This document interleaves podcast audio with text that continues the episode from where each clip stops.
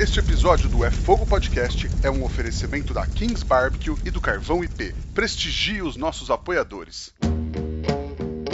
Somos apaixonados pelo fogo, apaixonados pelo desafio de domar o fogo e usá-lo como aliado. Eu sou o Rodrigo Peters e é essa paixão e respeito que trazemos para o É Fogo, um podcast de entrevistas onde o churrasco é tratado como hobby, mercado e paixão. Ele é cozinheiro, pitmaster, sommelier de cerveja, hamburguero e já foi campeão paulista de barbecue. Ele que hoje está à frente do Hometown Barbecue em Itapetininga, Jonas Barbosa. Seja muito bem-vindo ao É Fogo, Jonas. É rock! Fala! É, beleza, mano? Beleza, cara. Pô, que legal ter você aqui de novo, né? No fim, você esteve aqui com a gente no episódio 60 junto com o Tadeu, onde a gente falou sobre, sobre burger defumado, né? Que era o mês do hambúrguer. Mas agora estamos aqui para a gente bater um papo mais sobre, sobre a tua experiência, sobre a tua carreira, né, cara? Puta, muito obrigado pelo convite, cara. É uma honra estar falando com você, é, gravando esse episódio pro É Fogo, que é um podcast que só tem fera. A galera curte mesmo, eu curto muito, ouço muito o É Fogo. É, aliás, naquela naquela, naquela retrospectiva do, do, do Spotify lá, e tava, aí, tava ali em primeiro lugar, que eu mais ouço. Então foi muito bacana, assim, é, você é um, tem um trabalho muito bacana, é, te admiro muito, a gente é parceiro aí e, e se encontra em vários momentos, né, nos cursos da Kings, no, em eventos, então é, é muito legal esse trabalho que você faz, está de parabéns e é uma honra para mim estar aqui junto com você e poder falar um pouco da, da minha vida, da minha experiência aí para a galera. Muito obrigado. Oi, imagina, cara, eu que agradeço você ter topado. E acho que vai ser muito legal mesmo trazer, trazer a sua história, mesmo experiência, tanta coisa que você já fez, que você faz. E legal você ter falado do Spotify, cara. Esse que vai ser o último episódio de 2021.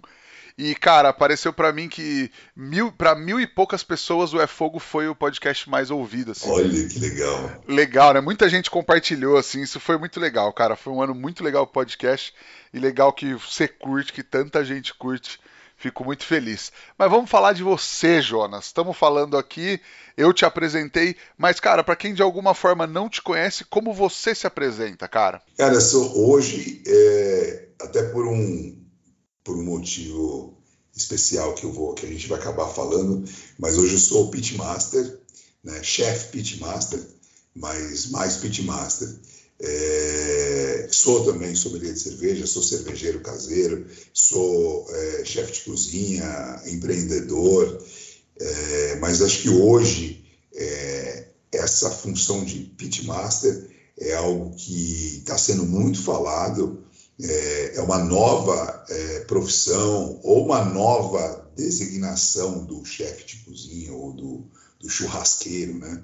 É, o pitmaster nada mais é do que um churrasqueiro. Mas eu acho que é, a definição de pitmaster hoje, acho que na minha, na minha concepção, é, é algo que envolve é, alguém que tem experiência com cozinha, né, que entende do universo gastronômico, que, que é cozinheiro, né, é, e que agrega esse, esse, é, esse plus de entender de American Barbecue, entender de defumação, dessas, dessas técnicas todas que a gente trabalha e estuda e desenvolve no dia a dia, e atrelado isso à gestão de um restaurante.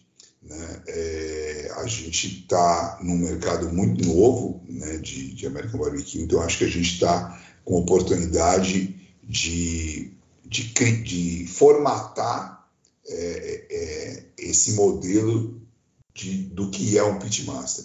Então, eu tenho é um prazer enorme, assim, tipo, uma honra para mim poder ajudar é, a desenhar esse perfil desse profissional que é um pitmaster para que os restaurantes no futuro aí possam é entender e falar assim, olha, eu preciso de um pitmaster aqui na minha operação e esse pitmaster vai fazer é, isso, isso, isso e aquilo.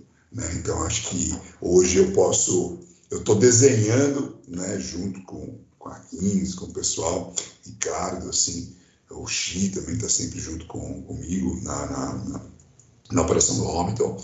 Então, a gente está desenhando esse, esse perfil desse profissional pitmaster, o que, que ele faz, o que, que ele desenvolve dentro de, um, de uma operação de restaurante, né? Então hoje eu, eh, hoje eu sou um, um chefe pitmaster. Legal, cara, legal. Muita gente conhece o pitmaster, a, a função do pitmaster no Brasil, mas o que a gente tem, é lógico que não, não é só isso, mas a grosso modo, ou na, na verdade na maioria das vezes, o pitmaster é o cara que que opera o, o, defumador, opera o pit, produz, faz a produção, mas é, essa, enquanto profissão, né, enquanto o cara é, como responsável e com tudo isso que você falou de organização, de planejamento e de gestão do restaurante, ainda está começando, né? Tem muito cara de evento ou cara que faz uma produção para colocar no restaurante, mas como uma pequena parte. Isso está começando ainda a a, ser extremamente profissional, né? Isso que o, o chefe de cozinha já está acostumado, mas o pitmaster vai trazer é, isso de uma maneira muito mais aprofundada, né? É, então, é, é justamente isso, porque é, você deixa de ser só o, o, churrasqueiro, o cara que, que só tá lá para preparar as carnes e tal, mas, e para ser um cara que entende de ficha técnica, um cara que entende de planejamento de produção, de planejamento de, é, de preparo, de apresentação. Né? Tudo que um chefe de cozinha faz, que está relacionado à, à, gestão de equipe, de produção, de preparo, de ficha técnica, de apresentação, de como apresentar o prato tal. Eu acho que o Pitmaster tem tudo isso. Tem, tem, tem que desenvolver tudo isso também. É, é lógico que hoje a gente tem até em eventos, né? Eu estou falando isso um pouco mais direcionado para restaurante, mas é, hoje a gente tem muitos pitmasters que só trabalham com eventos, né? E graças a Deus os eventos estão voltando agora, né? Mas assim, é, até na gestão, ou, ou, às vezes eu vejo o pessoal me liga e ou manda mensagem e fala assim, ô Jonas, como é que eu faço a conta aqui para fazer um evento para 100 pessoas? É, como é que eu cobro isso, quantos quilos de carne, é, é, como é que eu vou servir, sabe? Então, todo esse planejamento, eu acho que também faz parte hoje da, da função do pitmaster, seja ele é, que esteja preparando algo para evento ou para um, a própria casa, para um, uma steakhouse, uma smokehouse, né? Eu acho que isso tudo faz parte também é, pode ter lá dentro da casa um chefe, um executivo, um, um, gerente e tal, mas eu acho que esse conhecimento do, do Pitmaster de trazer é, conhecimento da carne, é, da, carne de qualidade, que a gente sabe né, que tem um, um grande diferencial hoje, né, de fornecedores diferentes, né, de, de, de, entender de produto, né, de apresentar soluções novas, receitas, pesquisar.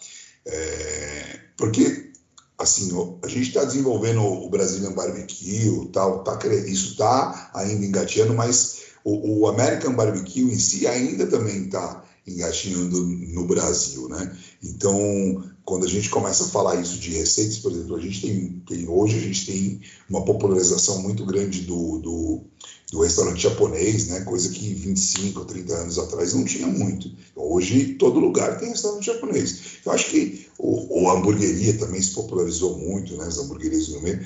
É, então hoje o, o, o, o restaurante, a gente, a gente não, não, usa muito esse termo, né? De ah, eu vou num restaurante americano. Não tem, é, assim, né? Lá, eu vou num restaurante japonês, vou num restaurante italiano, vou num, num restaurante alemão, é, mas não, a, gente não tem, a gente não tem muita referência de comida americana, né? de falar assim, ah, eu vou num, num, restaurante americano. Não tem, tem. Só que o American Barbecue entrou na nossa vida e, e hoje é, o Hometown, por exemplo, é um restaurante de é um restaurante americano, é um restaurante de comida americana.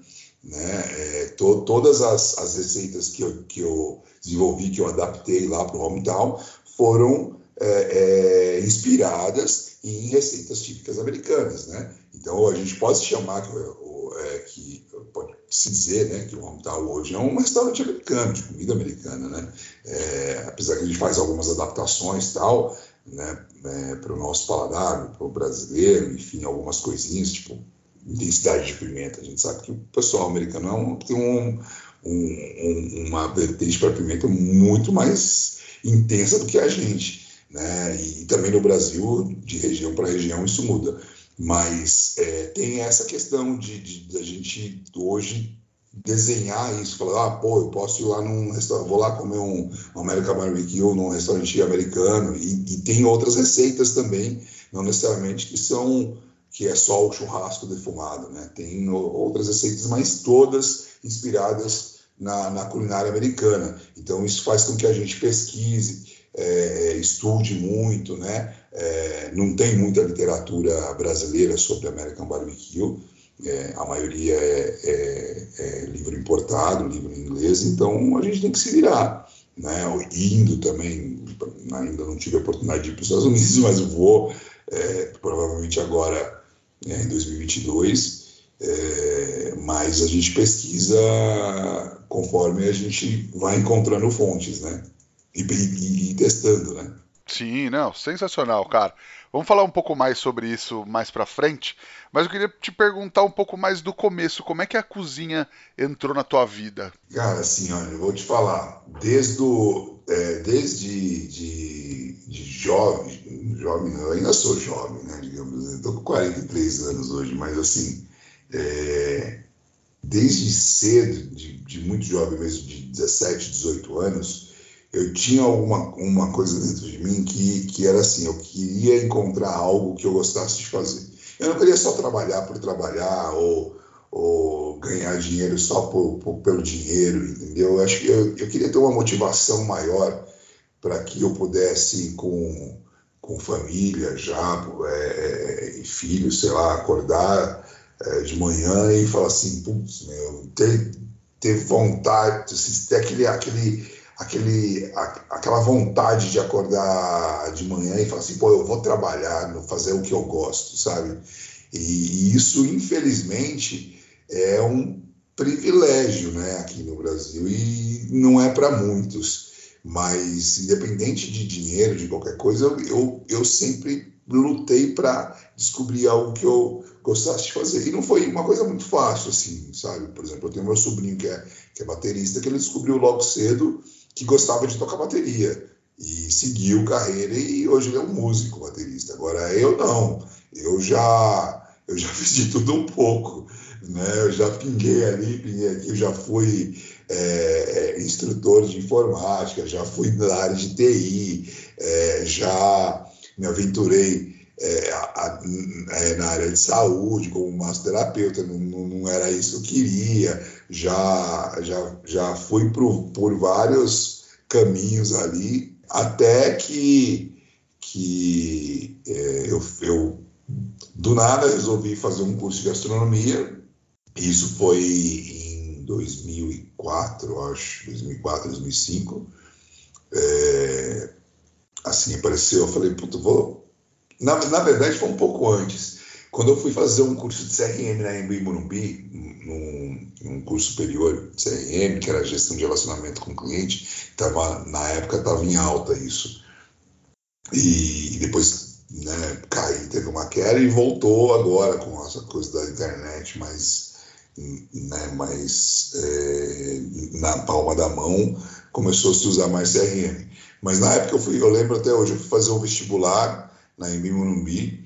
E, e aí, o vestibular que eu ia fazer, que eu, que eu ia, na prova que eu ia fazer ali, é, valeria para todos os cursos, a minha a, a atendente falou para mim, menos para o curso de gastronomia. Eu falei assim, veterinária. Eu falei, mas por que, que não, não, não vale para o curso de gastronomia? Ele falou, não, porque é muito mais concorrido, né? E aquilo ficou na minha cabeça, cara. Eu falei, que legal, né? Gastronomia concorrido para caramba, assim. Aí aqui eu fiz, o, eu fiz um ano de CRM, eram dois anos, eu fiz um ano e, e depois acabei não seguindo, né, não, não, me identifiquei também com aquilo.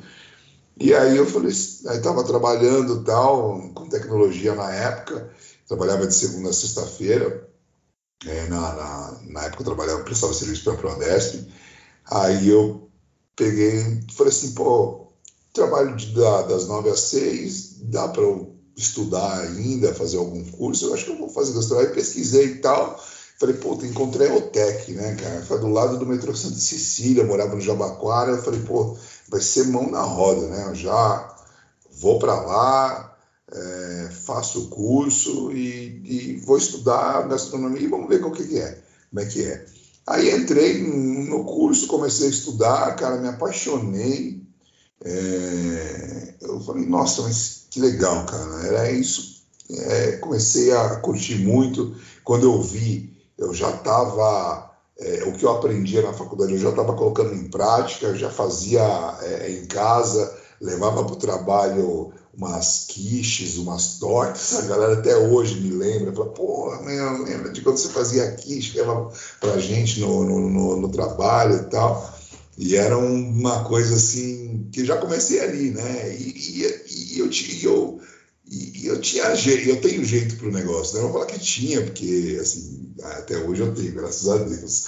Né? Mas descobri que era justamente isso que eu que eu gostava, porque, cara, chegava uma hora assim que eu trabalhava das nove às seis, aí ia para a faculdade, aí chegava em casa, ainda cozinhava até madrugada, três, quatro horas da manhã, e dormia, voltava para o trabalho, e fiquei numa rotina assim quase dois anos, cara. E, e aguentava, e aguentava lindamente, sorrindo tal, cansado, cansava, lógico, né? Mas eu curtia fazer isso, chegar em casa e ainda cozinhar. E, e, aí fiquei nisso, aí comecei depois de um tempo a fazer comida congelada. E aí eu falei, pô, eu gosto, mas não é isso que eu quero fazer. Aí trabalhei no Pasta Gialla, no, uma franquia do, do Sérgio Arno, foi uma experiência muito legal. É, fiz um estágio no, no, no Dalvi Dito, restaurante do Lago Sacala, sensacional, que eu aprendi ali também, um estágio, foi meio rápido o estágio, mas, mas foi fenomenal. O Lex Satara também é um cara sensacional. E, e daí eu sempre fui pendendo um pouco assim para a cozinha brasileira e cozinha de boteco. Era uma coisa assim de, de, de, Eu sempre gostei muito de comfort food, né? Assim, essa comida é reconfortante. Nunca fui muito fã da cozinha francesa, de minimalista ou né, dessa coisa de é, é muito jeitosinho, de vários de menu degustação. Eu acho lindo, maravilhoso, mas não era muito a minha pegada. Eu gostava de comida farta, de comida de boteco, petisco, essas coisas todas. Tanto que é, eu, por três anos, participei do, do, do Comida de Boteco é, com, com Cortaz, que é um bar, um bar que ficava ali na, na, na Pompeia. E, e, foi muito bacana também, foi uma experiência muito legal de poder criar é, é, é, receitas, de criar cardápio. Isso foi uma coisa bem bacana. E, e uma engraçado que uma das primeiras dúvidas, aliás, a primeira dúvida que eu tive quando entrei na gastronomia foi é, é, é foi, foi, foi me pegar, me perguntar assim. Eu falei, como é que eu vou saber que tal ingrediente vai combinar com esse ingrediente, com outro, né? E eu acho que com o tempo é, me veio a resposta que, que eu tenho isso comigo até hoje, que é, é sem conhecimento é, não tem criatividade, ou né, a criatividade é fruto do conhecimento. Se você não conhece, você, se você não se alimenta de informação, de conteúdo, de estudo, daquilo que você quer se tornar é, foda, daquilo que você quer se tornar um profissional é, exemplar, excelente ou, ou, acima das expectativas, é, você não tem como criar. Você não tem. Você vai, você, como é que você vai saber que você precisa juntar A com B se você não, não conhece nem A nem B? Né? Então, é, é a mesma coisa que você falar, pô, eu sei que pão com manteiga conhece, é, é, fica perfeito, é, combina. Mas como é que, se eu não souber o que é um pão, se eu não souber o que é manteiga, eu não vou saber que os dois vão, vão ficar bem juntos, né? Então, é, é, é, essa, essa, essa frase de que a criatividade é fruto do conhecimento foi o que me inspirou, é, que me inspira até hoje a, a, a, estudar muito, a pesquisar muito, e as coisas quando eu preciso montar um cardápio, eu preciso montar alguma, é, alguma coisa nova, assim, é, me vem muitas ideias na cabeça, porque você está ali munido de, de muita informação, muita experiência também, né? E também é, é, visitar restaurantes e experimentar coisa nova e fazer em casa, né? Testar. A, a gastronomia tem uma, essa coisa prática de mão na massa e que, que te quebra um pouco a rotina. Isso é sensacional. Sim, e é o, é o negócio do repertório, né, cara? Você tem tanta. Você, esse que você falou, do, você conhece tantos ingredientes e como as coisas conversam, você vai conhecendo cada vez mais e o negócio começa a ser natural, né? Você não vai criar um prato, nossa, eu quero criar um prato com giló, carne seca e manteiga. Na verdade, você vai comer um giló um dia e vai falar, putz, e, e, nem, às vezes nem é a primeira vez. Você vai comer uma hora e vai falar, nossa, seria muito legal com tal coisa. Ou você vai comer em algum lugar e vai falar, putz, está faltando tal coisa. E aí isso vai fazendo conexões. Ou uma, uma hora você vai comer num restaurante uma coisa e vai ter uma ideia completamente diferente também, né, cara? Isso vai estimulando a cabeça. É isso que você falou. Quanto mais informação, as coisas estão ali, as sinapses vão acontecendo, as ideias vão acontecendo, né? Justo. No caso do Giló, por exemplo, é... Tem uma outra, uma outra coisa que, que é muito interessante. O pessoal fala assim: ah, eu não gosto de giló. Falei, você não gosta, mas depende do jeito que foi preparado, né? Porque da, dependendo de como ele é preparado, você pode se apaixonar por giló. Né? Por exemplo, você, é, eu adoro picles. Você pode fazer um picles de giló, de repente ele pode ficar sensacional. Né? Então você começa a usar uma técnica para algo que é muito comum num ingrediente completamente diferente e isso pode trazer um resultado surpreendente, né? E, e eu acho que aí, né? É, é essa questão de combinação, de, de, além de combinação de ingredientes, combinações de técnicas que você vai aprendendo, né? Eu acho que o curso de gastronomia é muito legal porque você aprende técnicas, a, é, técnicas diferentes. E as técnicas é, são infinitas também, cara. Até hoje eu aprendo coisa nova, técnica nova, né? No American Barbecue, principalmente, né? Porque a gente vai aprendendo e vai desenvolvendo, né? Porque você começa, quando você começa a desenvolver uma técnica, um preparo ali, você começa a, a criar, né? Uma a sua identidade, né? É, dentro da técnica a, e dentro do produto que você oferece, né? Então você começa a ter um resultado. O brisket que eu faço hoje, né, que eu desenvolvo, que eu desenvolvi uma técnica de preparo, ele demora 50 horas para ficar pronto, né? E, e, e, é o meu brisket. Não é que o meu brisket é certo ou é errado ou que do fulano tal é certo. Não, o meu demora 50 horas porque eu criei todo um processo para ele chegar no resultado que eu queria, né? que é o resultado que eu tenho hoje. Né? É, dá para se fazer em menos horas, em metade, um terço do tempo? dá, um, dá até, você consegue fazer até um décimo do tempo.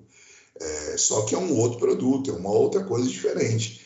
É, a proposta que eu, que eu quis colocar, que eu quis apresentar, por exemplo, no Hometown, é de um brisket de excelência no meu ponto de vista e no ponto de vista de quem conhece o, o American Barbecue lá fora, que já, já teve experiências, né?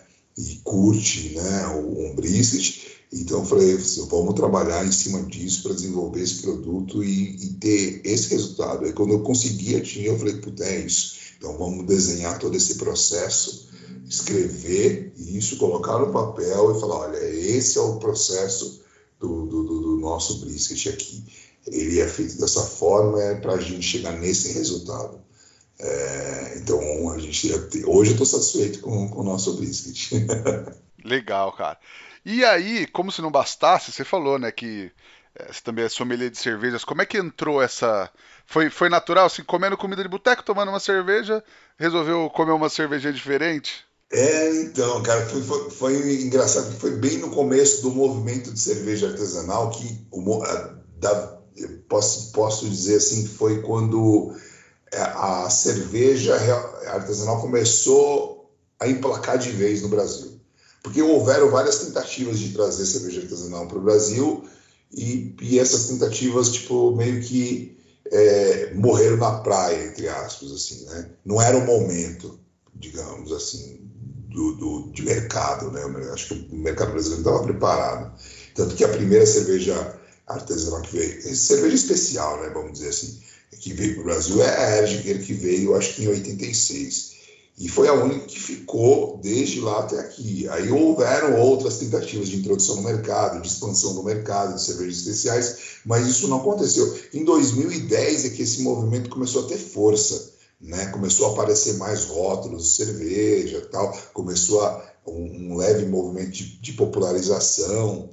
E, e, aí eu já, como eu já estava na gastronomia, já trabalhava na boteca, eu falei assim, e, e, e onde eu estava ali no, no, na Pompeia, tinha uma escola de cerveja é, ali perto, cara. Eu falei assim, como assim escola de cerveja? Né? Um amigo meu, o André, que é meu tatuador, ele falou, pô, tem uns caras que faz que dá aula ali de, de, de curso de cerveja artesanal. Eu falei, você tá brincando. Porque gente, até então a gente tinha a ideia de que fazer cerveja era uma coisa megalomaníaca, de indústria, sabe? Uma coisa. Inacessível, né? né? Inacessível tal. Ele falou: não, os caras fazem cerveja ali e tal, vai lá pra você ver. Aí eu me protelei um pouco, né? Aquilo ficou na cabeça e tal. E acabei indo. E fiz o curso, cara, no, de, de, de, de cerveja artesanal. Isso em 2011, eu acho. Comecinho de 2011, no final de 2010. E, e, e, aí eu, eu falei, puta, que da hora, cara. Você consegue fazer cerveja, 20 litros de cerveja, comprei os equipamentos ali e tal, comecei a fazer. É, a primeira cerveja ficou meio sem gás, mas ficou ótimo, mas ficou sem gás porque eu errei a receita. Era para pôr, é, acho que 5 gramas, eu coloquei 0,5, errei a vírgula lá e, e coloquei mesmo. Ela ficou sem gás, mas ficou boa. E aí, cara, mas eu me interessei, comecei a fazer mais. E, mas aí chegou uma hora que eu falei assim, pô, eu, eu não tenho muita referência de cerveja, né? A gente não tinha muita referência ali de, de, de no mercado em si. Eu falei, pô, eu preciso estudar para entender se eu estou fazendo uma cerveja boa ou não. Foi quando eu comecei a pesquisar o curso de, de, de sommelier de cerveja. Até o, na época, o Rodrigo Louro da Cervejaria Sinatra, onde eu fiz o curso, ele falou, pô, tá, tá chegando um curso aí de sommelier no, no, no, na Associação Brasileira de Sommelier, né, na ABS, e que depois né, virou Instituto da Cerveja, é, com sede própria e tal, mas eles como é o, a Kátia e o, e o Alfredo, que foram os idealizadores do curso de, de, sommelier de cerveja, eles, eles começaram com essa parceria na, na ABS. E eu, eu fiz a quarta turma, cara, de, de, de sommelier de cerveja. Hoje deve ter mais de 200. Isso foi em dois, no final de 2011 para 2012. Aí eu fiz o curso, assim, naquela de, de para saber se, se a minha cerveja era boa, né? E aí conheci uma galera e logo quando quando estava terminando o curso, eu falei assim, ah, vou sair um pouco eu fiquei um pouco chateado com algumas situações da, da parte do, de, de, gastronomia. Eu falei, ah, vou, vou entrar um pouco nesse mercado de cerveja. Aí comecei a trabalhar com venda de cerveja. E comecei a conhecer uma galera de bares e restaurantes que estavam começando a colocar cerveja artesanal dentro do, dos restaurantes. E conheci uma galera, Ronaldo Rossi, né, é, inclusive o, Jean, que hoje tem um bar de, de drinks no, lá, na, lá em Pinheiros, ele era sommelier do, do Dom, do, do, do Alex Atari, e tinha algumas cervejas lá, conhecia o pessoal de, das cervejarias, o pessoal do Zé Felipe, que é dono da Vals, é, conhecia o pessoal da, da Way de Curitiba, conhecia, teve até o, o, o, um evento aqui no Brasil que o Garrett Oliver, que é o cervejeiro da Brooklyn, Estados Unidos, ele veio para cá para fazer um jantar especial. Pô, a gente se encontrou, já almoçou com ele, um cara sensacional. Tem um livro, a mesa, a mesa do mestre cervejeiro, que ele escreveu. Eu comprei, ele, ele fez uma dedicatória para mim lá. É, putz, meu, foi sensacional, cara. Essa fase foi uma fase muito bacana de conhecer muita gente legal do meio e tal.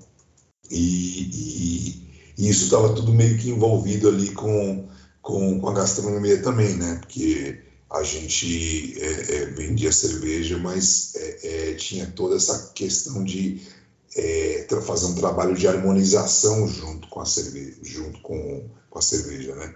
A cerveja é, tinha um, a gente pegava muito essa linha de vender a cerveja, mas harmonizar, vender alguns rótulos que harmonizassem mais com o cardápio da, da galera, né?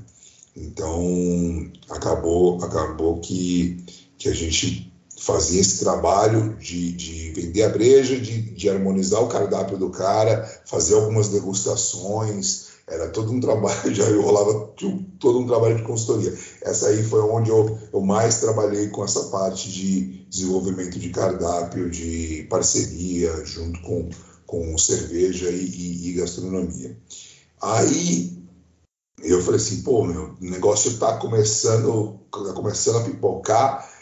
Nesse, nessa época, cara, foi uma coisa muito engraçada que começou a surgir muita, começou a, a estourar as lojas de cervejas especiais, lojinhas nos bairros, assim que começaram a vender cervejas, né? Aí eu fiz um business plan, eu falei assim, pô, vou montar uma loja também para mim, né?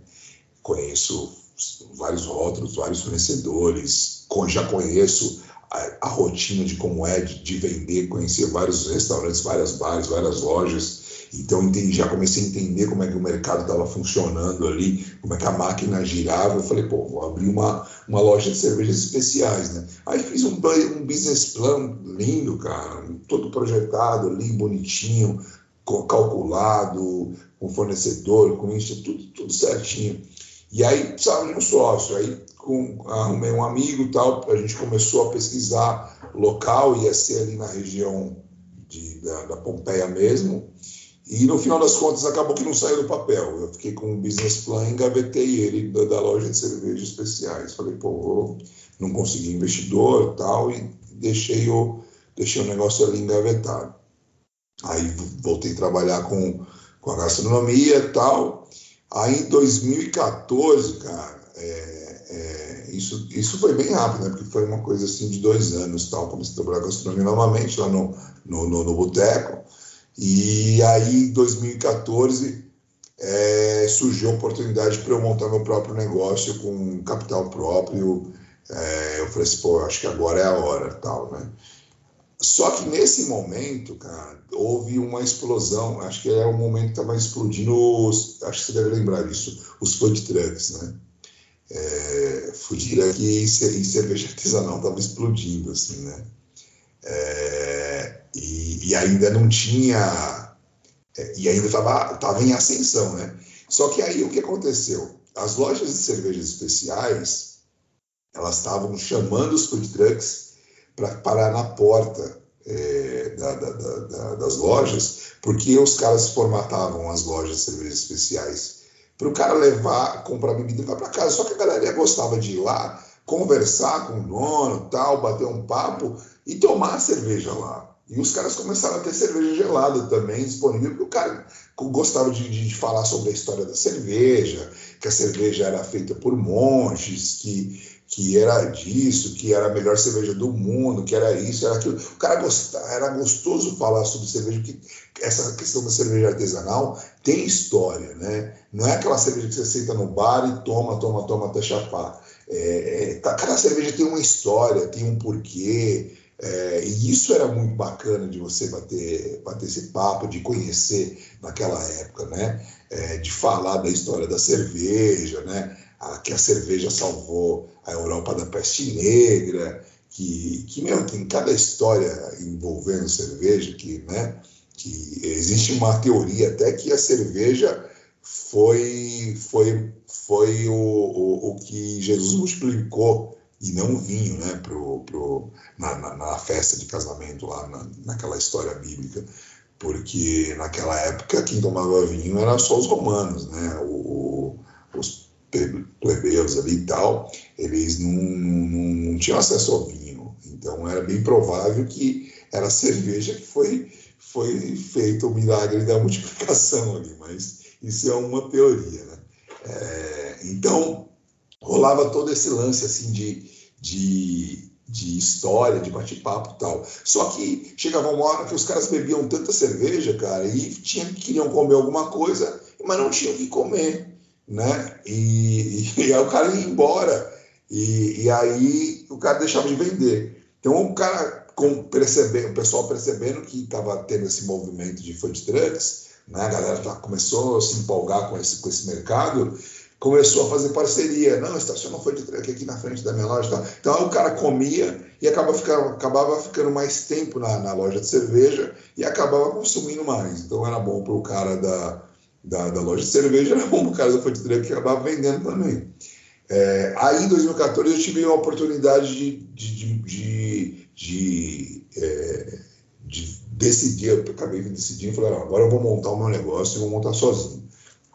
Aí, aí peguei esse business plan que, que eu tinha da, da cervejaria, da, da, loja de cervejas, falei, mas agora vou emplacar. Só que, tipo, não dava para emplacar uma loja de cerveja daquele formato, porque já estava, eu percebi que o pessoal estava com essa dificuldade de, de, de, ter, de, de oferecer uma, uma comida, né? Eu falei, pô, eu preciso juntar alguma coisa com isso. Foi quando eu percebi que que, que hambúrguer era o, o grande negócio que estava crescendo ali era, era a bola da vez que para os próximos anos era hambúrguer, né? Eu falei, pô, então eu vou fazer um cardápio, eu vou juntar os dois, duas coisas que eu adoro, né? Que é hambúrguer e cerveja, cerveja especial. Aí, cara, eu refiz, remodelei, adaptei esse business plan e estava morando ali na divisa entre, entre Osasco e São Paulo. Achei um ponto ali em Osasco, assim, bem fora da, da, do, até bem fora ali do, do, do roteiro de, de, restaurantes de Osasco. E era um pontinho muito pequeno. Eu falei, meu, eu vou formatar isso, esse, esse, esse negócio para ser um, um, um, um com, com, foco em delivery. Formatar isso para delivery. Vou ter algumas mesinhas ali, mas eu quero fazer o foco para delivery. Para mim, o interessante era o cliente ter uma experiência em casa, né? É, eu não tenho espaço para mesa mesmo e é um negócio pequeno, é o que eu posso fazer nesse momento, então eu vou formatar isso para delivery. Cara, desenhei caixinha do hambúrguer, o hambúrguer, um pacote, uma, tudo papel craft, né, um conceito de, de, de, de, de papel mesmo para não usar isopor, porque eu falei, pô, se eu vendo, se eu vender 5 mil hambúrgueres no, no, ano, sei lá, naquela época, né, pensava, se eu vender 5 mil hambúrgueres no ano, eu vou ter 5 mil caixas de isopor no meio ambiente, eu não quero isso, né? Então, eu meio que formatei um negócio ali com essa concepção já de sustentabilidade, foram focados no delivery e também é, é, com um fomento de comércio local, né? Então, procurei parceiros locais ali para ser fornecedor, essa coisa toda tal. E no começo deu muito certo, cara. Assim, e, e assim, eu cheguei no. Eu abri a, Brutus, né? Eu inaugurei em maio de 2015 a Brutus Burger. Não tinha nenhuma Brutus Burger no, no Brasil. Aí eu né, entrei com esse nome, com, com, com, uma identidade muito bacana tal.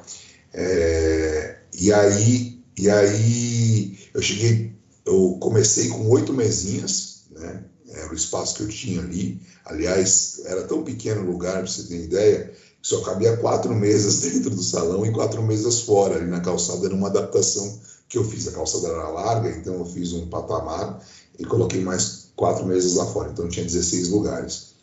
E, e eu cheguei a ter 50 rótulos de cerveja, cara, e e aí fazia parceria com fornecedores tal. comecei a trabalhar, o delivery começou a bombar. As pessoas o hambúrguer chegava na casa da pessoa, a pessoa já achava que era um presente, cara, porque eu embrulhava o papel, o hambúrguer num papel acoplado com a marca da, da Brutus, colocava dentro de uma caixinha com a marca da Brutus, ia dentro de um saco craft ali com, com, com a marca da Brutus. Então chegava na casa do cliente, o cliente ficava louco com, com isso em 2015, né? Nossa, mas como pode aqui na região ter isso? Não tem nada aqui disso, aqui, é justamente por isso que eu abri ali, porque não tinha nada. Né? Então era a visão que, que eu tive na época, assim, que eu tava, onde eu montei tinha um, era um ponto estratégico, tinha dois bairros bem bacanas ali em volta. E aí foi, eu falei, pô, tem que ir nessa, assim. Então, o conceito do negócio foi um hambúrguer bem feito, simples, mas muito bem feito, muito bem executado, é, bem, bem embalado, né, bem apresentável, é, com cervejas artesanais especiais, né, de qualidade ali selecionadas, que harmonizassem, inclusive é, no cardápio inicial tinha lá os hambúrgueres, tinha a descrição dos hambúrgueres e a sugestão de cervejas que, que ficavam bem com aquele hambúrguer, aquele hambúrguer, é muito bacana.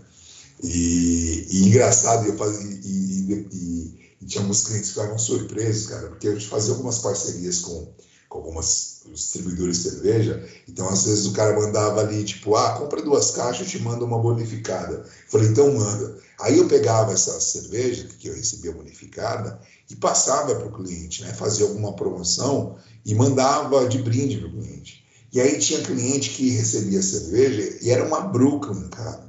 Uma... o cara falou assim, não, como assim, velho? Eu comprei um hambúrguer e ganhei uma Brooklyn, né? Os caras desacreditavam, assim, sabe? E isso acabou, acabou que chamou muita atenção na região. A galera começou a, comentar e, e, cara, foi um explodiu. Em um ano, quando bateu um ano, eu expandi a, a, a, a Brutus, eu aluguei um salãozinho do lado Aí coloquei mais oito meses, a gente passou a ter 32 lugares, né? E aí, tanto que eu não estava eu não, eu não conseguindo é, é, atender o pessoal que ia comer lá, porque o volume, o volume de pedidos do delivery é tão grande que o pessoal chegava lá, entrava na fila da produção e aquela estava tava começando a demorar o pedido para chegar na mesa, porque eu não passava o pedido na frente, eu, eu colocava numa linha de produção. Aí o que, que eu fiz? Eu peguei, investi e, e fiz nesse outro salãozinho, eu fiz uma cozinha de apoio que começou nos finais de semana onde tinha um maior movimento, começou a, a, a fazer, é, comecei a fazer os hambúrgueres para atender o salão e a outra cozinha, a primeira, ficava só para o delivery. E aí, cara, a gente arrebentou. 2000, 2016, 2017, a gente puta, era um, um, um, uma hamburgueria de 25 metros quadrados que a gente em Osasco que, que fez muito sucesso. 2018, 2017 eu abri uma, uma unidade é, em Alphaville, né, dentro do centro comercial com sócio, com Emerson. A gente até hoje né, existe a, aquela unidade lá também né? A gente começou a trabalhar tal. 2018 foi um ano, foi o pior ano que eu tive, assim, em termos de gestão. É, ter uma crise, é, acho que toda a crise que estava tendo no, com, a, com a galera toda ali, é, eu, não, eu não tive quando, quando eu comecei, mas tive uma crise em 2018. engraçado que em 2015 eu nasci na crise, né? Porque foi bem quando estourou aquele escândalo da, da Dilma lá, que todos os bancos fecharam todas as linhas de crédito e eu, eu tinha uma grana para trabalhar capital de giro.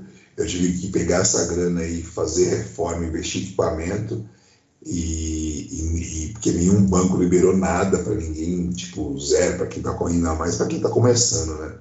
E aí, e aí comecei, né? Eu tinha um, um, planejamento de comprar todos os equipamentos da Vulcan e tal, Robert, equipamentos já, que, que já me daria uma, uma eficiência maior na produção. Aí eu tive que, que, que comprar os equipamentos mais inferiores, mas com um ano também já estava trocando tudo e já estava tudo com Vulcan, Robert, tudo, tudo conforme eu, eu, eu, tinha desenhado no business plan.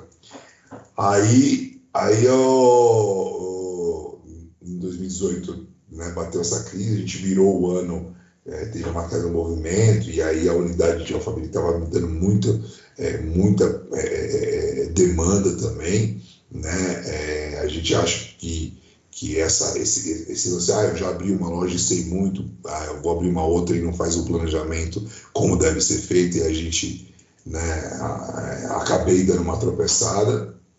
É, e aí foi, foi, foi, foi fazer um trabalho de recuperação nesse meio tempo todo.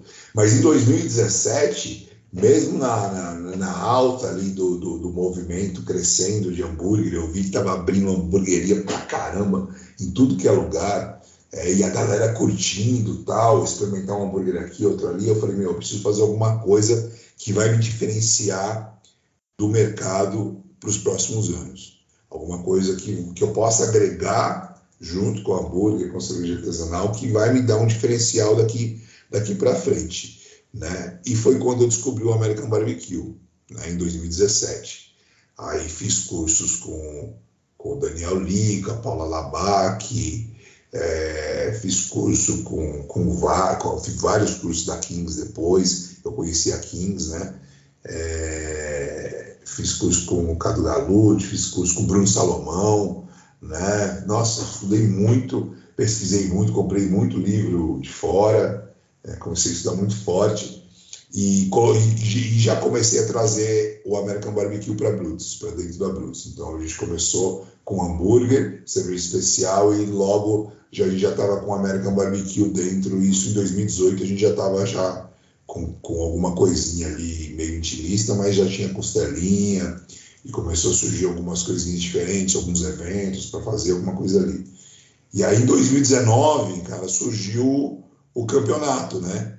O campeonato a Pitmaster Brasil, é, o Daniel, o Daniel Lee apresentou a Pitmaster Brasil com essa concepção do, do campeonato, né? No, nesse formato, né? Com com juízes da KCBS e tal, no mesmo formato que tem nos Estados Unidos, que a gente vê nos programas de TV, mestre churrasqueiro e tal, é, é, ele trouxe essa, essa concepção. E aí eu falei, não, tem que participar, cara, tem que participar desse curso, desse campeonato. E foi quando a gente, eu me inscrevi, escrevi minha equipe, né? E, e todo mundo, ah, vamos, vamos, vamos para curtir, vamos para ser, como é que eu falei, vamos, vamos sério, vamos estudar porque a gente tem potencial para ganhar. Eu sei que a gente tem potencial. Vamos na humildade e tal, mas a gente tem que se preparar para isso. Então a gente fez várias, vários é, é, é, simulados, né, como eu chamava. Então a gente reunia a equipe, falei, vamos fazer um simulado de como vai ser. Então a gente preparava brisket, preparava costelinha, preparava pulo de porco, é, frango, e, e, e, e, colocava na caixinha lá, tirava foto, fazia análise sensorial, experimentava, degustava, aí fazia um dia, ah, vamos marcar daqui três semanas, vamos fazer de novo, daqui duas semanas vamos fazer de novo, e gastava com carne, vai lá, e vamos estudar, e ficava o dia inteiro defumando e fazendo isso, estudando, vai analisando, pô, tá legal, não, achei esse molho não tá bacana, vamos testar outro, vamos experimentar aqui, vamos mudar isso, vamos colocar aquilo, e foi nessa, cara, foi nessa que a gente foi trabalhando até o, o, o dia do campeonato, que foi lá em Sorocaba, né, organizado pelo Tabuada, a etapa São Paulo, né, porque foram oito etapas regionais, e aí nessa etapa São Paulo a gente teve a felicidade de pegar o primeiro lugar geral.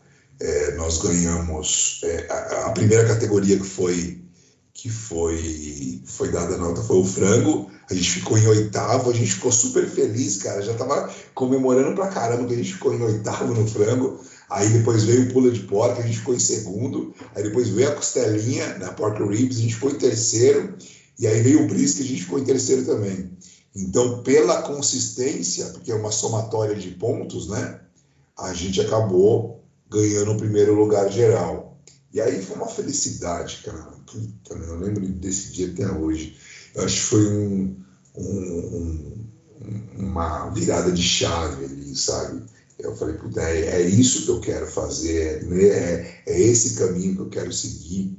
E, e, aí eu só me enfiei em livro, em, em, estudar, e aí eu reformulei o cardápio da Brutus, e, e, e aí a gente acabou virando um restaurante. A Brutus se tornou um restaurante em 2019 eu trouxe alguns sócios para Brutus, a gente é, é, alugou um espaço novo, reformou e ficou um, um, um, se tornou realmente uma smoke, hamburgueria smokehouse com 70 lugares e a gente reinaugurou em, em janeiro, dia 10 de janeiro de 2020, esse espaço novo. E o que, é que aconteceu dois meses depois? A pandemia a gente fechou. É, Caramba, velho, fechou o salão e aí tivemos que focar no delivery de novo. Mas como eu já tinha um histórico de delivery, né, de como a gente começou, cara, a gente triplicou o nosso faturamento em três meses. Aí, aí a gente focou no delivery mesmo, já com cardápio de American Barbecue, com hambúrguer e tal. Fizemos um, um, uma adaptação de um cardápio para o pessoal. Eu né, eu falei assim, esse pessoal vai estar em casa, eles vão comer. Tem gente que não sabe cozinhar, então vamos fazer um cardápio especial, um, uma comidinha gostosa, um, um, um, prato feito, mas bem embaladinho, bem bonitinho para chegar na casa do cliente. Bacana, puto, isso foi sensacional, cara, porque a gente é, despontou, alavancou as vendas, foi estourou, cara. Acho que a gente chegou ali é, a triplicar o faturamento e foi sensacional. Que legal, cara. Pô, não, mas baita história legal, assim, uma baita trajetória legal. E aí hoje a gente tava falando, começou falando que você tá no Hometown Barbecue em Tapetininga. Como é que, como é que surgiu esse projeto? Como é que surgiu o convite para esse projeto? Foi assim, né? É, eu, já tava, eu já tava gravando algumas coisas, você também já gravou para Kings, né? Tava gravando alguns vídeos para Kings, que eu já, aí eu já era parceiro, já, já me tornei parceiro da Kings, né? É, a gente já estava fazendo alguns, eu já come, eu tinha feito alguns cursos, e aí comecei a ser staff né, da, da Kings. É, a Amanda e Ricardo começou a me chamar para ajudar lá, quando tinha curso a gente ia, ia eu, eu e o Xi, e aí a gente ajudava os alunos, já meio que né, já tinha um pouco mais de experiência, a gente ajudava, orientava o pessoal ali, né, ajudava na organização, né, do pessoal, estava sempre ali ajudando o Salomão, o Betones e tal. E, e, e, isso aí você acaba aprendendo muito mais, né? Toda vez que você está indo lá no curso, você acaba aprendendo muito mais, pegando relacionamento com as pessoas, né? Conheci é, muito mais o, o, Ricardo, a Amanda e todo, e todo mundo ali. É, e a gente se meio que se apaixonou pela, pela família que, que foi sendo criada ali, né? É, foi sendo desenvolvida com tudo isso, porque era um, era um negócio muito legal, todo mundo se sentia muito feliz com o que estava fazendo e no final do curso você já sabe aquele choro todo que, que a gente que sempre tem de emoção de, de, de um trabalho realizado. Mas nesse meio tempo, essa minha sociedade ali na Brutus não estava é, já é, me deixando feliz né, com, com o caminho que estava seguindo as coisas. Eu achei que eu estava já perdendo um pouco da minha essência ali, do, do que eu tinha de objetivo de, de vida para frente. E aí eu decidi me afastar da Brutus. Né? Falei, ah, vou tirar umas férias, tá? e depois a gente volta e vê como é que é. Quando eu voltei de férias, eu falei, olha, não quero mais continuar, vamos entrar no processo de negociação para eu para poder é, é, né, vender a minha parte na, na, sociedade. E aí vocês tocam o projeto aí da, da Brutus conforme vocês querem, e eu vou seguir essa, eu quero seguir esse caminho do, do, do American Barbecue, porque eu acho que é um, é um mercado muito novo e, e, e a ideia de, de poder participar, de, de, construir, ajudar a formatar um mercado né, que, que é uma tendência, é muito grande, é muito legal, né, cara? É, escrevendo o seu nome ali e tal. Isso para mim é muito gratificante, né? Poder ajudar. Tanto que, cara, uma coisa muito legal assim que aconteceu na Brits, que assim que é que é que eu tenho muito orgulho assim de, de falar é, que eu, eu, tive um professor na gastronomia, cara, quando eu fiz gastronomia na Altec, em 2004, 2005, que era o Sérgio. E a gente nunca perdeu o contato, né? A gente sempre se falava. Quando eu abri a hamburgueria, ele foi lá visitar, depois ele abriu uma hamburgueria também, e aí, né, acabou vendendo a hamburgueria dele e tal. E aí, é, a gente sempre que me manteve contato. É, é, eu levei ele uma vez para um curso da Kings, ele também achou muito bacana tal. E, e ele veio, e ele acabou vindo trabalhar comigo depois na Brutus, né, para ser chefe ali do, do, do, do, centro de produção que a gente tinha criado nessa expansão da, da, da Brutus. E, e, e, eu meio que introduzi ele no, no, no American Barbecue. Né? E, e, ele começou a aprender muita coisa do American Barbecue é, é, comigo lá.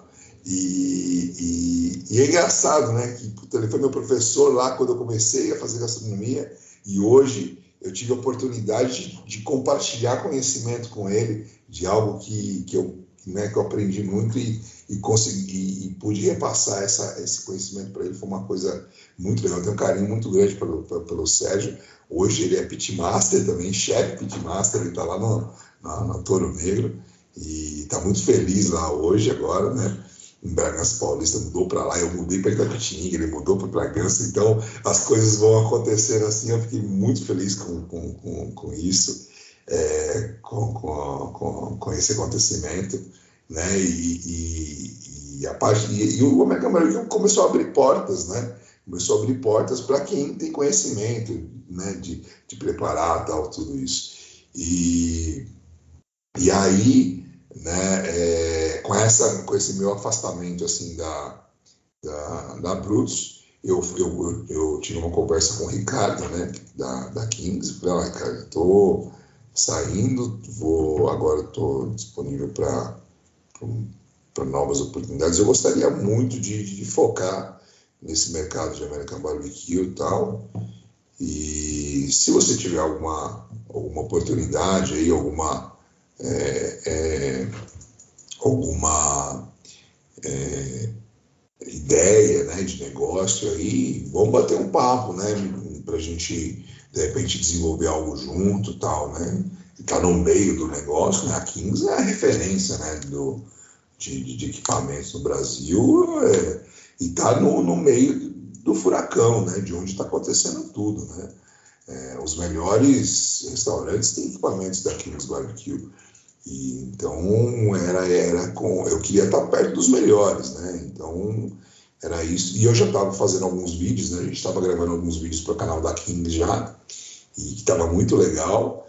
Então a gente já tinha uma proximidade maior. Foi quando eu falei isso para ele, que eu estava me desligando da Brutus, e ele falou assim: pô, eu tenho uma. Ele me chamou depois é, é, é para conversar e falou: eu tenho uma proposta para te fazer no restaurante conceito que a gente está abrindo da Kings, que é um, um, um, a gente realmente quer criar um conceito de restaurante que é possível, né? É, criar um, restaurante onde você tem as defumações mais frescas, você, def, você defuma e já serve ali, né? Num, numa estrutura é, de uma cervejaria que está sendo construída também em Tapetininga, que é, tem uma uma cervejaria enorme e tal, com um conceito muito bacana. E eu me apaixonei pelo projeto, cara. Quando ele falou para mim, eu falei assim: nossa, é, meu, é, é a oportunidade que eu queria para poder desenvolver, né, é, é, me desenvolver no, no American Barbecue, de, de, ajudar a criar essa concepção do que é um pitmaster, né, e operar, e operar uma e, e fazer né, a gestão de uma operação de, América, de American Barbecue, de um restaurante americano, né? Então, é, tudo que eu queria ali, né, e ainda tive a oportunidade de mudar para a cidade, né, sair daquela correria de São Paulo e, e, e, morar perto do trabalho, morar numa cidade interior, que é, um, que, um, que, que, que é muito mais tranquila né, do que essa correria que a gente tem em São Paulo. Apesar que né, a gente está sempre na correria, né? Mas, mas ele é um, é um pouco diferente, o exterior é um pouco mais tranquilo. Falei, pô, é uma oportunidade muito boa, né? 43 anos, agora é morar no interior, então vai ser, um, uma, vai ser uma nova história, né? Vai ter a oportunidade de construir uma nova história.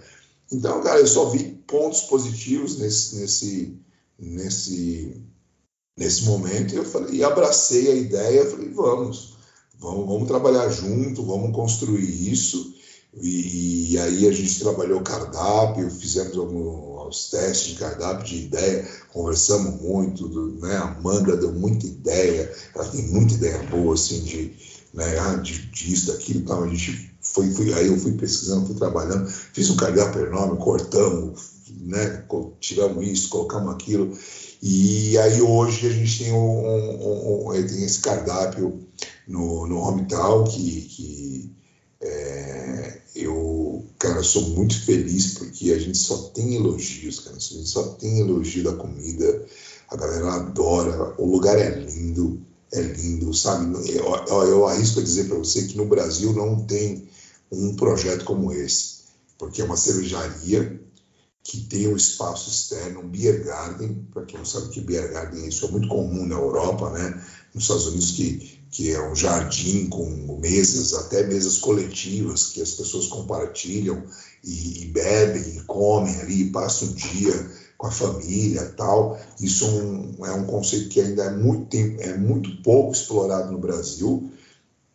E, e aí o restaurante ali, né, na, na, na área externa, com o pitch, né, um, um, um, Kings, um Kings Kong, né, de 34 polegadas. Foi nessa que foi a, a, a concepção do negócio. E, e, o lugar ficou lindo, né, junção. E aí já uniu, a, já uniu mais uma paixão que eu já tinha, né, que era a cerveja artesanal ali, cerveja especial. E agora com American Barbecue. Né? Então foi um casamento ali o Ricardo me colocou ali e falou assim: não vou te colocar em furada. Até hoje ele falou: não vou, não, você, viu, né? Não te coloquei em furada. Tanto que, que sempre tem show ao vivo lá de banda e rola sempre, sempre tem uma programação musical lá. E sempre toca muito rock and roll, né? E quando não tá tocando a playlist que toca lá na, na cervejaria é rock and roll. E falou assim, tá vendo? Eu não ia te trazer para colocar em furada, né? Eu falei, puta, ainda bem, né, meu? Que aqui toca rock and roll. Então, pô, a gente tem rock and roll, tem cerveja boa, tem o American Barbecue e tem uma parceria, cara, com a Jack Daniels, que é sensacional. A Jack Daniels abraçou esse projeto junto com a gente. É, a gente tem uma carta de drinks ali da, da, com o Jack Daniels, que é surpreendente. A galera às vezes vem ali no, no, no bar e fala: Ah, você tem, você tem é, você tem caipirinha, alguma coisa. Falei, não, a gente tem uns drinks com Jack Daniels aqui, ó, experimenta que você vai gostar. A pessoa fica meio assim, ah, com isca, não gosta, não. Experimenta que você vai gostar, isso, isso, aquilo, a gente explica todo que tem cada drink. E a galera experimenta, cara, e aí volta e fala, puta, é maravilhoso, eu quero mais um. E aí, recentemente, a gente, eu, eu, eu fiz uma feijoada texana, uma feijoada toda defumada, né? É, é, com ingredientes com brisket, com né, sobre paleta defumada. E, e inclusive o feijão eu cozinho no próprio pit, né? Enquanto eu defumo o brisket, eu vou cozinhando o feijão e o que o, o caldo que, que o sabor que vai caindo do brisket vai caindo todo no feijão e, e ele vai cozinhando ali, vai enquanto eu defumo o, o brisket, eu também estou cozinhando e defumando o feijão e, meu, ficou uma feijoada sensacional. Você precisa ir comer lá. Vou fazer uma vez por mês, mês que vem tem. Você precisa ir lá comer, viu? É maravilhosa, velho. Tô precisando voltar lá com certeza, viu, cara? Pra comer. Tem um monte de coisa que eu não comi de lá ainda. tem. E aí a gente. A gente falou, pô, a gente precisa de uma caipirinha, né? Vamos desenvolver uma caipirinha. Aí foi lá desenvolver. Eu desenvolvi uma caipirinha ali com, com Jack Daniels e, e ficou uma delícia, cara. Uma delícia. Aí a galera agora que quer caipirinha vai lá, tem a caipirinha com Jack Daniels e ficou sensacional. A galera adora, velho, adora. Então acho que a gente conseguiu ter ali, atingir é, um nível de excelência tão grande que eu posso falar com muito orgulho que a gente tem. É, se a gente não tiver o melhor, para não ser tão né, modesto, a gente tem um dos melhores American Barbecue do Brasil, com certeza.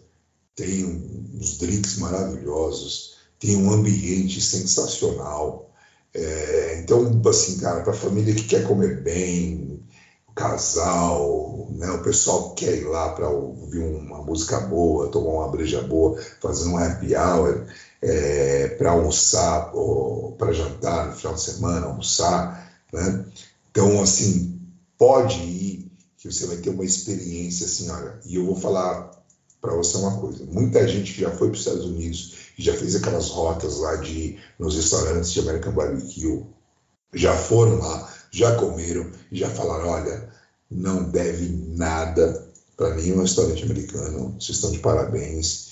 E a comida é sensacional, muito boa, o ambiente é sensacional e, e as bebidas são maravilhosas. Então, o atendimento, o serviço também é muito bacana, né? Então, assim, é, eu só queria agradecer, cara, essa oportunidade que a Kings, Ricardo Camano me deram. É, o Xi, parceiro meu, que está comigo aí, que veio junto comigo de Osasco para cá e está com a gente nesse projeto também e faz parte, fez parte da minha equipe de que do campeonato que a gente ganhou junto e a gente já tem um todo, tenta toda uma construção de história aí junto dentro do American Barbecue. Eu tenho certeza que que, que hoje eu, eu, sou um cara muito grato por tudo que está acontecendo, porque o, que gente, o trabalho que a gente está realizando é, hoje é um trabalho de referência, é um trabalho é, é, muito bacana que eu vejo muita gente que vem, que olha, que pega realmente referência, que vai lá para a sua cidade e usa a, a, referência que tirou daqui. Então, é, é, é poder é, é, ser referência para outras pessoas é uma coisa espetacular, cara. O sentimento né, de você poder ajudar outras pessoas também a, a levar essa experiência para para outros lugares e outras pessoas é sensacional. Então eu, eu só tenho a agradecer porque eu sou um cara muito feliz pela, pela oportunidade que me foi dada e, e, e não para nunca. Assim, eu acho que é, é, continuo estudando, continuo pesquisando, continuo trabalhando e posso dizer para você com, com muita clareza, eu sou muito feliz sendo pitmaster da Kings Barbecue, sendo pitmaster do Hometown. Sou muito feliz fazendo o que eu faço hoje. Pô, sensacional, cara, sensacional. E, cara, eu ia, eu ia, normalmente eu falo aqui sobre o equipamento da Kings, mas eu queria que você falasse um pouco especificamente sobre isso, assim, como é trabalhar diariamente numa operação focada, numa operação conceito, focada no American Barbecue, com o equipamento da Kings. Cara, vou falar uma coisa para você, olha, eu sou muito feliz com o equipamento da Kings, porque é um equipamento que te entrega uma qualidade de produção é, fenomenal, né? Eu comecei a ter essa experiência, nem, nem foi no Hometown, foi na Brutus. Quando a gente ganhou o campeonato, eu ganhei um checão de, de 5 mil reais. Foi uma história muito engraçada também. Eu vou entrar na parte do equipamento e vou contar essa história rapidinho. É, eu entrei em contato com, com o Edu, vendedor, no dia 30 de junho de 2019.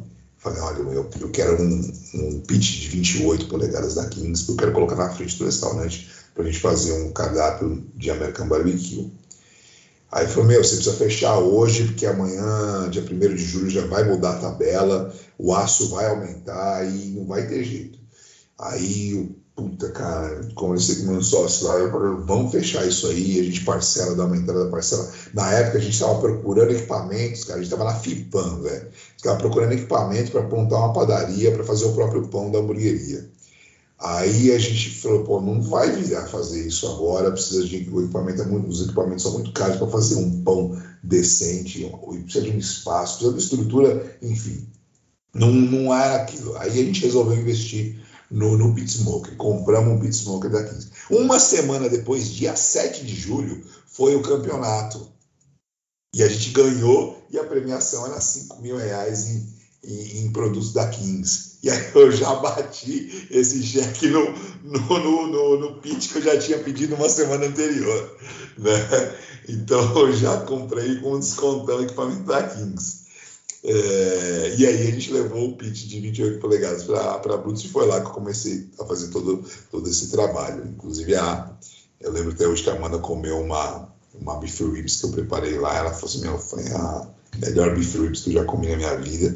E imagina, cara, é, ouvir isso. Hoje, uma pessoa que já foi para um, um monte de restaurante americano, né? já foi para vários lugares dos Estados Unidos, todo ano vai e conhece, e experimenta tal, e, e recebeu um elogio desse. E eu falei, puta, meu, é, tô no caminho certo. E para mim foi maravilhoso. E, e eu consegui entregar ali uma qualidade excelente e quando eu vim para o Hometown e, e operar o, o, e trabalhar com, com o Kings, eu chamo carinhosamente Kings Home, mas é um, é um, é um pit 34 polegadas de, de três portas, né? Ele é bem grande, assim. Na, na, nas fotos, é, o pessoal que vê foto e vê vídeo não tem ideia da, do tamanho real que o negócio tem, né? É enorme. Né? Não, para ter uma ideia, cabe uma pessoa na Firebox, cabe uma é, pessoa, né, isso cara? Isso que eu ia falar agora. Você entra, você entra na Firebox e, e dorme ali, velho, de tão grande. E, aí você fala assim, pô, um equipamento tão grande como esse é, é, deve consumir um, um, um mundo de carvão. Muito pelo contrário, ele gasta menos do que um 28, cara. Menos que um 28. Então, assim, a, a, a todo o trabalho que a Kings teve de desenvolver é, é, pesquisa, né, de engenharia ali, para ter eficiência no equipamento, é, é absurdo, cara, porque o equipamento é eficiente, é econômico, é estável e te entrega um produto de altíssima qualidade, cara. Você operando, é fácil de operar, é fácil de trabalhar com, com ele, porque é um sistema de esse sistema reverse flow, né? Agora a King está lançando uns equipamentos de fluxo direto, que é, cara, é, é apaixonante também, né? O Big Roaster é assim, né, de fluxo direto, mas o, o esses equipamentos, os primeiros, né, e até agora ainda tem, tem a maioria é reverse flow, né, onde a, a fumaça faz um, uma volta, né, e, e, e, tem, e preenche a câmera com, com a câmera com, com, com fumaça e calor, né, e, esse sistema que, que é, mais, é, mais, é, simples de trabalhar do que, mais fácil de trabalhar do que o fluxo direto. E o brasileiro né, gostou muito desse, desse sistema. Né? O americano tem, tem trabalha mais com fluxo direto, mas o brasileiro é, se adaptou muito bem e, e, e curtiu esse, esse, esse modelo né, do reverse flow. Então, é, é, é um equipamento, cara, que não tem segredo você fazendo poucos ajustes, aí vai entrar aquilo que você quer apresentar de resultado do, do, do, seu produto, né? Você vai começar a desenhar, né? Então, por exemplo, eu gosto de trabalhar numa temperatura média entre 100 e 110 graus. O Bruno Salomão gosta de trabalhar a 120 graus. Tem gente que gosta de trabalhar com hot and fast. O Thiago mesmo, do Rei dos Perfumados, ele gosta de trabalhar com and fast, com a temperatura mais alta ali, 140, às vezes 150 graus tal é, é, é ruim, é, é bom, cara, você desenha o seu produto e apresenta para o seu cliente. É aqui a sua proposta é essa, né? E é até legal, porque cada lugar que você vai é, é, bem feito, mas tem, um, tem textura, sabor, molho, é diferente, tem a assinatura do Pitmaster. E é isso que é legal, né? Quando você vai no restaurante, você vai comer a, a, um brisket, aquele brisket vai ser diferente no outro restaurante que é, é do cara que, que faz Hot Fast, que o outro cara trabalha com outro tipo de, de, tempero, de hub e tal. Então essas diferenças assim, são muito legais, porque cada lugar que você vai, você tem uma experiência diferente. Né? E, e, tudo muito bem feito, mas são produtos diferentes. Isso é bem legal. O Arthur, por exemplo, ele gosta de, de trabalhar com aquela pegada texana de só sal e pimenta. Então você tem um outro perfil de sabor, né, diferente do, do que eu trabalho hoje. Hoje eu trabalho com os hubs da Kings. E geralmente, aí a maioria das proteínas que eu preparo, eu preparo com dois hubs. Eu uso um, um primer e uso um outro hub para acabamento. Então, mas isso foi uma, uma escolha que a gente acabou fazendo e foi trabalhando nesse sentido, né? E, e, e, aí a gente a escolha da lenha também que vai dar um perfil de, de aroma e sabor diferente, cor, tudo isso influencia.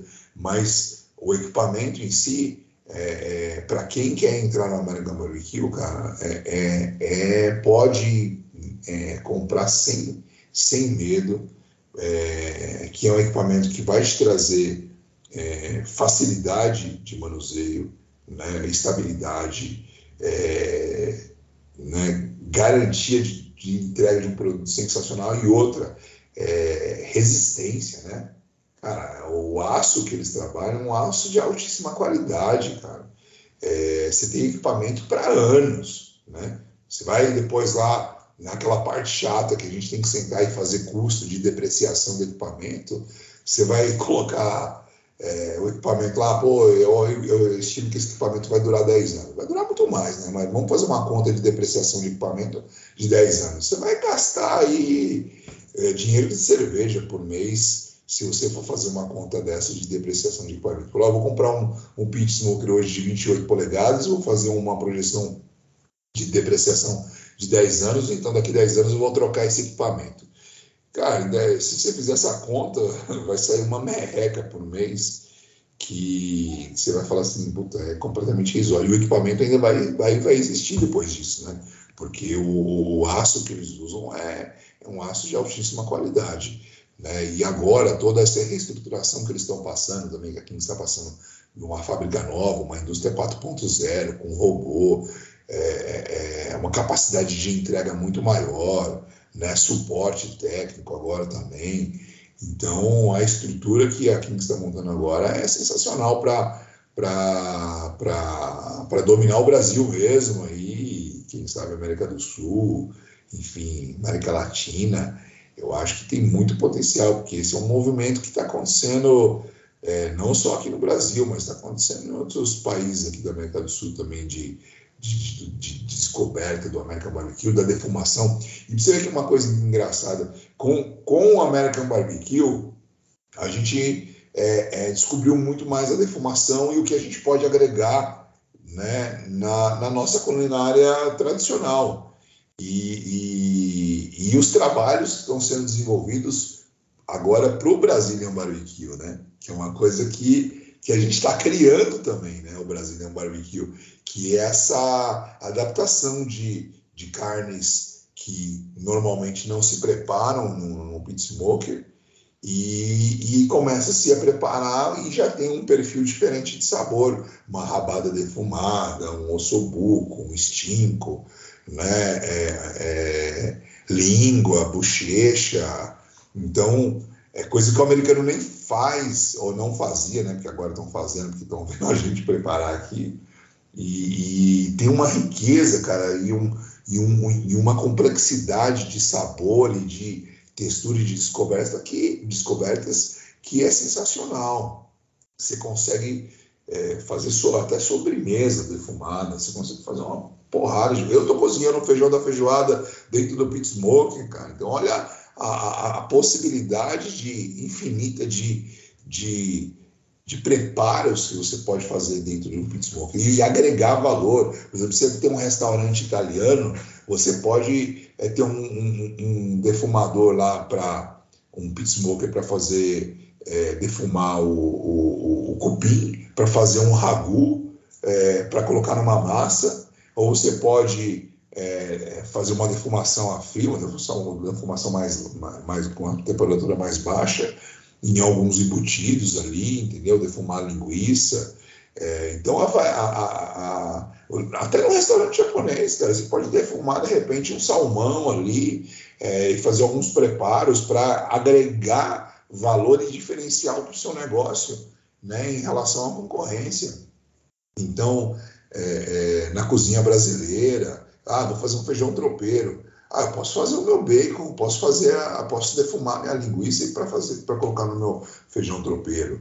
É, então, a, a, você entende o, o, o, o que você consegue agregar de valor para um negócio com um pit smoker é sensacional, né? E, e, é fácil, né? Tipo, a Kings fornece, é, a Kings é, dá, tem curso profissional a cada dois meses, então, é, é assim, isso é uma coisa importante, né? É, diferentemente do, do, do, nosso churrasco que a gente está acostumado a fazer, que é acender lá a churrasqueira e, e, só acertar o ponto da carne com sal e no máximo sal e pimenta, existe técnica ali? Existe, cara. Mas assim, a complexidade de técnica, a variedade é, e, e, o universo né, de possibilidades que você pode desenvolver dentro do pit smoker, com o pit smoker é muito maior. Mas isso também demanda um conhecimento e um estudo muito maior do negócio, né? Então, é, se você está numa cidadezinha pequena que não tem isso ainda, e você quer levar para lá, e, e, você começa a estudar e se preparar e fazer teste, quando um concorrente seu decidir fazer a mesma coisa, né? Quando aparecer o primeiro concorrente, você vai estar tá ali, ó, pelo menos um, até o cara fazer alguma coisa é, é, é para chegar no seu nível, ele vai ter que ralar um pouco, viu? Porque assim, é, é, muito legal, é apaixonante, é bacana, é, mas não é um negócio tão simples assim quanto você grelhar uma carne um lado do outro e acertar o ponto. E olha que acertar o ponto tem muita gente que não acerta, né? mas, mas é, é, existe, exige muito mais estudo, né? estudo é, de equipamento, estudo da carne, né, que a gente não usa qualquer carne, tem que usar uma proteína boa, que, né, que a gente fala muito de marmoreio, que isso ajuda muito na defumação. É, tem que estudar técnicas diferentes, né? É, e tem que procurar, né, procurar ajuda, falar com, com, com quem já está no meio. E, e, eu tenho certeza que todo, todas as pessoas que estão no meio, que já sabem um pouco sobre o American Barbecue, são sempre super receptivas para ajudar. Isso é uma, é uma coisa muito legal, porque a maioria é tudo gordinho, barbudo, né? E é tudo gente boa, né? Né, Pedro? tamo nessa, tamo nessa aí, cara. É, tamo junto. Ô, Jonas, cara, qual que é aquela dica que você gostaria de ter recebido quando você começou lá atrás que teria feito toda a diferença para você, cara? Ó, oh, eu, eu, eu, eu vou dizer uma coisa para você. Eu acho que eu não Ainda bem que eu não recebi essa dica, na verdade, né? porque senão a trajetória do meu caminho poderia ser diferente daqui, daqui eu, que eu percorri. Então, assim, por mais que eu tenha tido é, tropeços, acertos e erros, eu acho que talvez se eu tivesse recebido uma dica que né, poderia fazer toda a diferença na minha vida, é, eu acho que essa dica poderia ter mudado a minha trajetória e hoje eu não estaria onde eu estou, né? É, feliz como eu estou. Então, eu acho que talvez essa ausência dessa dica tenha sido fundamental para eu estar aqui conversando com você hoje, inclusive. ah, com certeza. É, eu acho que foi, acho que é isso aí. Eu não, não, não consigo é, te dar uma uma te pontuar ali, né? Uma algo que possa ter feito diferença ali em algum momento. Mas assim, eu acho que o, o insight de, de, de, de ter é, feito gastronomia pode ser que, que foi que mudou a minha vida. Eu acho, acredito. Que foi quando eu acho que foi aquele, aquele momento ali que eu perguntei para a atendente da AMI Morumbi por que, que o vestibular é por que, que o vestibular não serve para gastronomia? Porque gastronomia é muito concorrido. Acho que aquilo ali me fez pensar e, e, e, e me fez estudar gastronomia depois, no futuro, e, fez toda a diferença na minha vida. Legal, cara, legal. Jonas, vamos para o Lenha na Fogueira, então, onde teoricamente a gente fala de polêmica aqui nesse podcast. Vamos ver, essa acho que vai ser um pouco difícil. Se tivesse que escolher uma coisa só para nunca mais fazer na vida, qual seria? Cozinhar ou ouvir rock? Puta merda, velho. tem que escolher uma das duas, né? Então acho que. Eu acho que, é óbvio, acho que eu ficaria assim ouvir rock, porque eu não tem como ficar sem cozinhar, velho. Não dá, não dá. Cozinhar é, é algo que, que faz parte já da minha, faz parte da minha essência, né? É, faz parte daquele talento que eu estava querendo, que eu que eu estava buscando descobrir, aquele dom que Deus me deu e, e, eu não sabia que tinha. Então, quando eu consegui descobrir é, que era isso que eu queria fazer, isso que eu gosto de fazer, é, eu me encontrei como ser humano, como pessoa, como, né, como gente. Então, é, se eu deixar de fazer isso, eu vou deixar de ser eu. Né? Então, não tem jeito. Pô, sensacional, cara. E agora a nossa pergunta de um milhão de reais que transforma todo mundo em poeta. O que o fogo significa para você, Jonas? Eu já disse uma vez e vou falar novamente: fogo é vida. O fogo transforma. O fogo faz acontecer. O fogo é vida. Justo, curto e grosso, maravilhoso. e tem uma receita, um truque, uma dica para passar para a galera que ouve o podcast? Cara, eu vou dar uma dica muito importante, que eu acredito ser muito importante. Eu já falei isso, inclusive vou falar novamente aqui, que talvez possa é, é, atingir muitos, muito, com certeza, muitos, muito mais ouvintes, assim, pessoal que, que, prepara, que trabalha com cozinha, trabalha com, principalmente com American Barbecue, com churrasco defumado. Tenha sempre à mão um termômetro, um termômetro de leitura rápida. É, é fundamental que você tenha isso para você trabalhar no seu dia a dia. Isso, isso vai te auxiliar é, no controle é, do, do, do, que você está preparando de uma tal maneira é, que vai fazer toda a diferença na sua evolução e na evolução de qualidade do produto que você faz, que você prepara. Porque tudo ali está tá, tá envolvido com, com tempo, temperatura, né? Mas se você for naquela de eu sou raiz, eu vou pelo visual, você não vai conseguir ter sempre o mesmo padrão. As proteínas são diferentes, o nível de marmoreio é diferente, as coisas uh, acontecem. Você precisa ter um, uma, uma referência de controle ali. E eu acho que o termômetro te traz isso. Então, tenha como melhor amigo, já falei isso em curso, tenha como seu melhor amigo ali, seu parceiro de trabalho, um termômetro de leitura rápida, porque isso vai te ajudar. Pode ser que depois de um tempo você fale, ah, não preciso mais usar o termômetro, eu vou de olho e tal, em algum momento ou outro, beleza, né? você já está experiente e tal.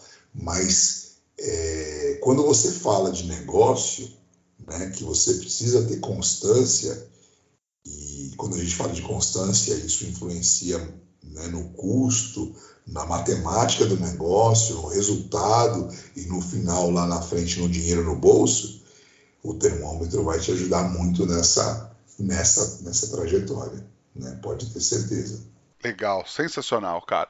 E tem alguma coisa para indicar para a galera assistir, ler ou visitar, além do Hometown Barbecue, é claro? Cara, o canal da Kings é sensacional no YouTube. É, tem muita dica, muita informação de, de, de vários profissionais, o Bruno Salomão, do Arthur, é, o Chita lá, Tadeu, é, Júlia, Júlia tem um, tá, tá voando, cara. A Júlia tem um, o canal dela, mas também faz vídeos para 15. Então, assim, tem muito conteúdo. Galera que quer realmente é, aprender, você mesmo, né? Você também é uma referência. É, é tem muito conteúdo que você, gera aí, é, fazendo inclusive os vídeos lá pro, pro OnlyFans da Churrascada também, que é muito legal, né? É, então, assim é, tem muita coisa bacana na internet, no YouTube, no canal da Kings. E tem um material também que eu vou, eu vou indicar que, que, é, que eu acho que é uma referência, um trabalho que o, que o Bueno ajudou a fazer junto com a Kings, que tem no site da Kings, quem quiser pode entrar lá e dar para baixar. É um guia de lenhas, né? Então, você que está em diversas regiões do Brasil, às vezes tem alguma lenha mais é, maior abundância na sua região que não tem em outra. Né? E você pode usar, de repente, essa linha para defumação e repente você nem saiba que é legal usar, o que pode ser usado. Então tem esse guia né, de lenhas e tem esse material no, no, no, no site da Kings, gratuito, o pessoal pode baixar, use, estude isso aí, que é muito legal. Né? E livros, né? o livro do Caribé, né? o barbecue brasileiro, né?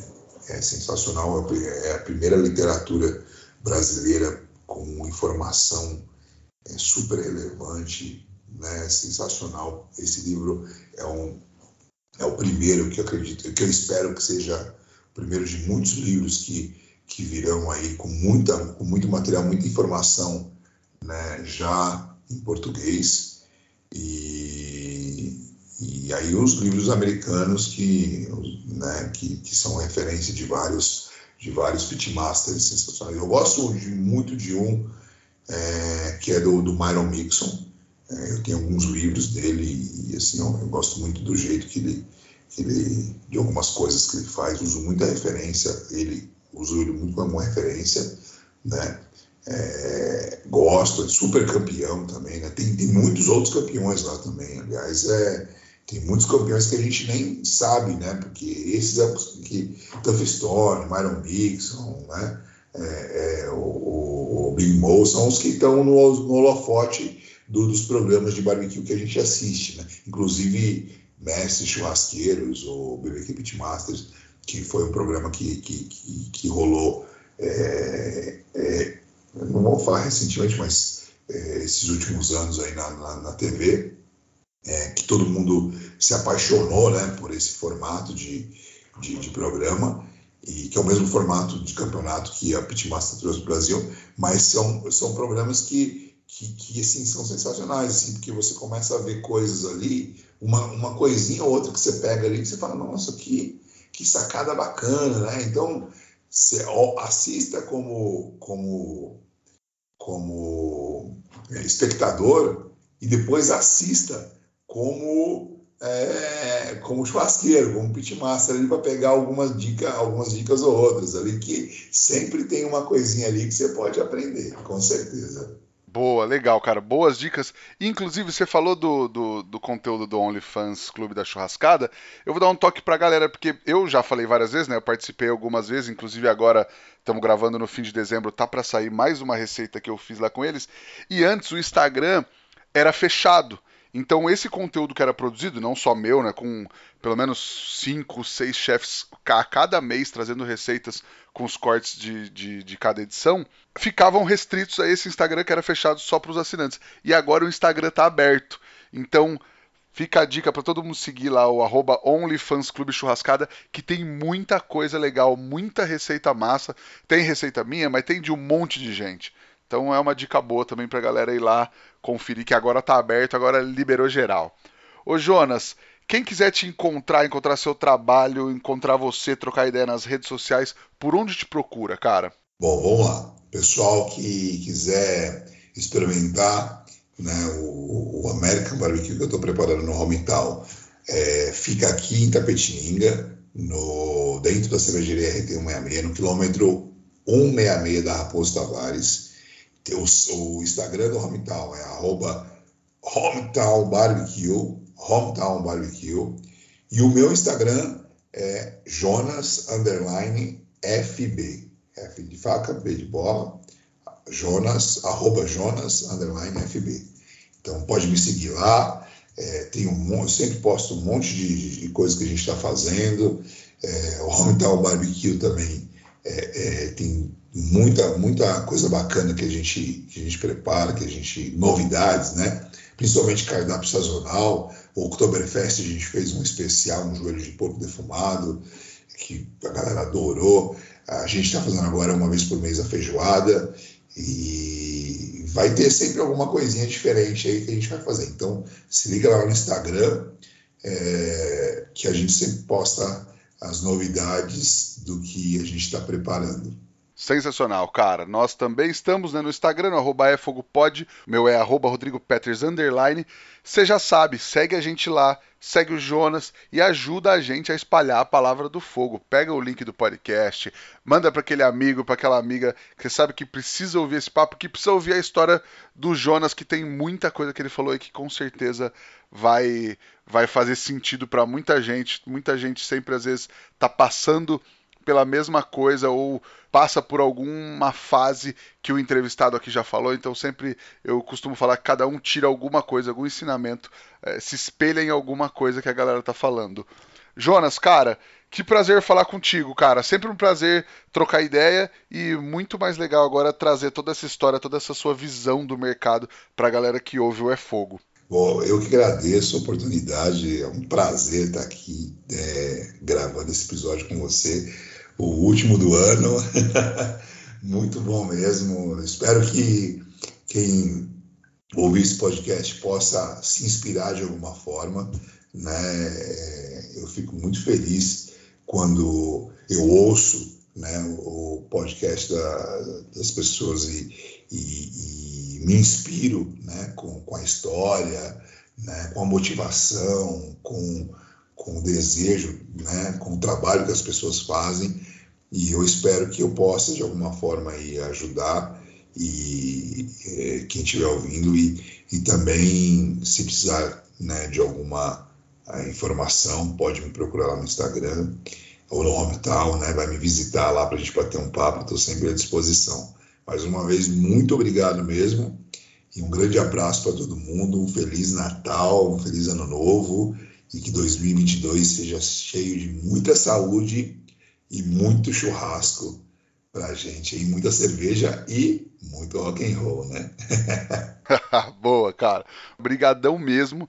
Queria agradecer especialmente a Kings Barbecue e ao Carvão IP por um ano sensacional. Tiveram aqui com a gente apoiando o podcast. Marcas que eu tenho um carinho enorme. O Carvão eu uso no Bença. Kings a gente está nos cursos, a gente está lado a lado. Em breve vamos ter um pitch da Kings aqui no Bença também. Só fiz o levantamento, foi só 7 toneladas de carvão esse ano aqui no Benz. Então, queria agradecer muito a parceria e queria agradecer especialmente a você que nos ouve aí em casa por esse ano que foi maravilhoso para o podcast, de crescimento, de consolidação e muito graças a vocês que ajudam a gente a espalhar a palavra do fogo, que ouvem o podcast, que compartilham.